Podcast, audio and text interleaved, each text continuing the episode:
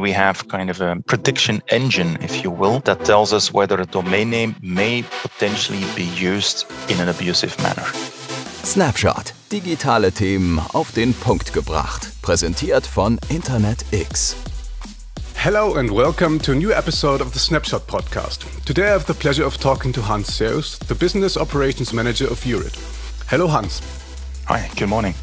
Hans has been active in the domain name world for more than 15 years as EURid's consultant and previously as CEO of a technical backend operator. He started out as a journalist for a Belgian television company and has been the spokesman and counselor for Belgian ministers. He holds an executive MBA from ESCP Paris and a bachelor in communication management. Now, Hans, you have been an active member of the domain industry for almost 15 years. What are your major contributions in this field and how has it changed? Well, I think you you listed my CV quite uh, quite concise. Um, so I started out at the started out in the Belgian uh, registry uh, about 15 years ago. Uh, so a smaller uh, registry doing the communications, and then uh, that was right before ICANN decided to liberalize the um, uh, well, the internet, you could say, with the with the launch and applications for a lot of uh, new GTLD. So that was uh, quite a challenge back then. And um, I launched my own uh, technical uh, backend company, and we assisted several uh, big brands to apply for their own TLD, such as Deloitte and DHL, but also Lidl in uh, in Germany. It was quite a quite a challenge. We learned a lot, and uh, now I'm back at .eu, which is I would say uh, more regulated, very stable uh, company, solid management, uh, good numbers. So I've seen I would say both sides of the um, industry. At the end of 2021, you joined the EURid, which is the registry of the .eu TLD, as an external relations manager. Could you give us a quick overview of what you do in that position? Well, my team uh, is about 16 people, and they're in charge of uh, all things uh, marketing, communication, uh, but also account management. Uh, with our over 700 uh, registrars worldwide, we're also in charge of stakeholder relations because um, the European Commission is our supervisory body.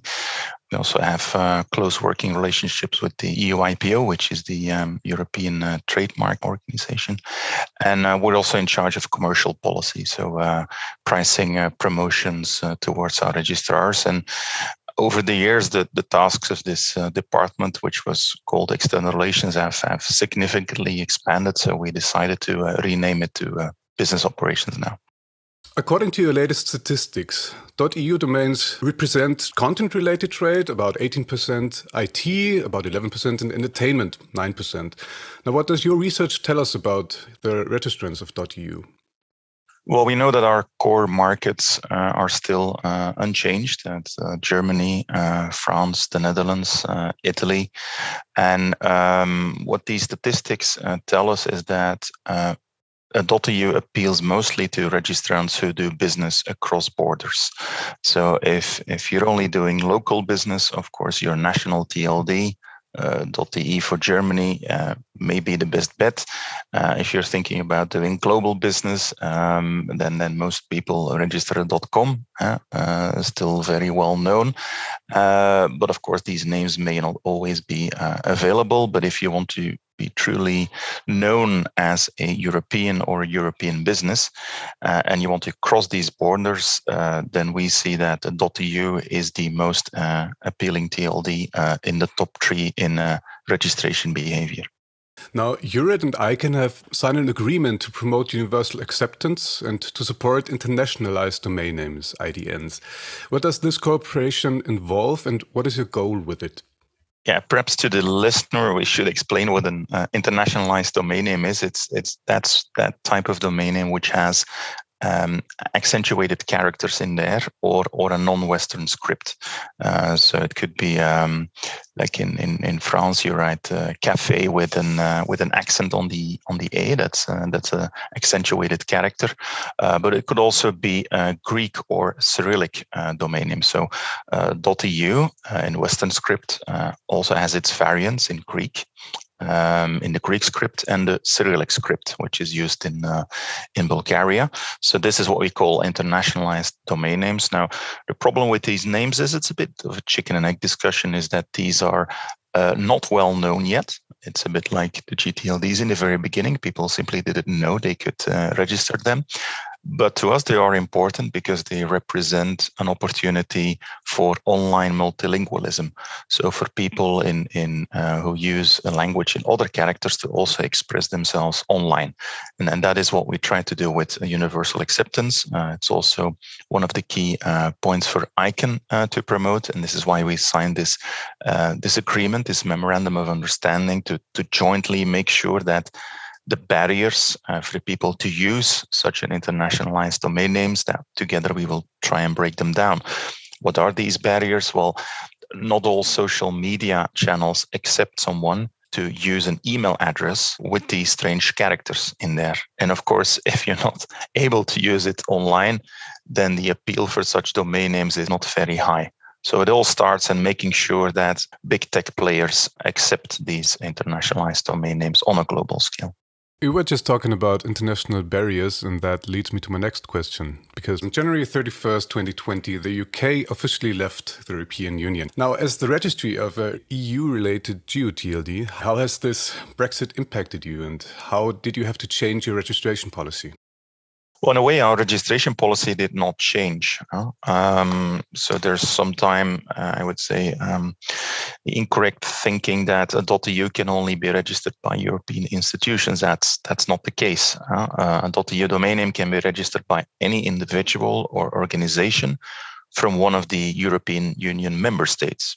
And this now also uh, includes, we've expanded that to Iceland and Liechtenstein and Norway but these um, this registration policy is still the same. And with the Brexit, uh, when the UK uh, decided to leave um, this area, uh, it became clear that these domain name holders were now no longer eligible because they do not reside in, in one of these uh, member states or Iceland, Liechtenstein, or Norway.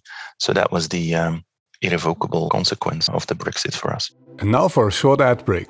Have you heard the news? We've recently launched our new AutoDNS extension and it offers great advantages for your business. If you use the Chrome browser, you can now benefit from the AutoDNS Chrome extension to get an overview of domains and websites in just one click directly in your browser. You can access information like domain value, majestic million rank, WHOIS data, and most importantly, domain suggestions for your brand.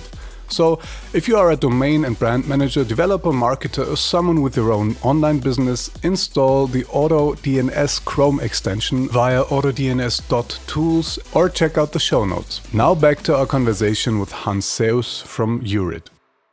Domain name abuse is a real threat. We're talking about infiltrating, phishing scam, botnets, malware attacks.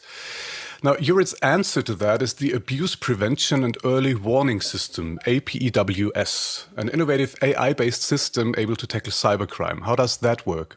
Uh, I'm not an AI a technical expert, so I'll try to explain it in a nutshell. I would say we're very proud of the system because it's very innovative. It, it also it also won several uh, awards. The methodology, and what we do is we evaluate patterns in a domain name registration. Based on several sources, we know whether a pattern is uh, suspicious or not. And this way, we have kind of a prediction engine, if you will, that tells us whether a domain name may potentially be used in an abusive manner.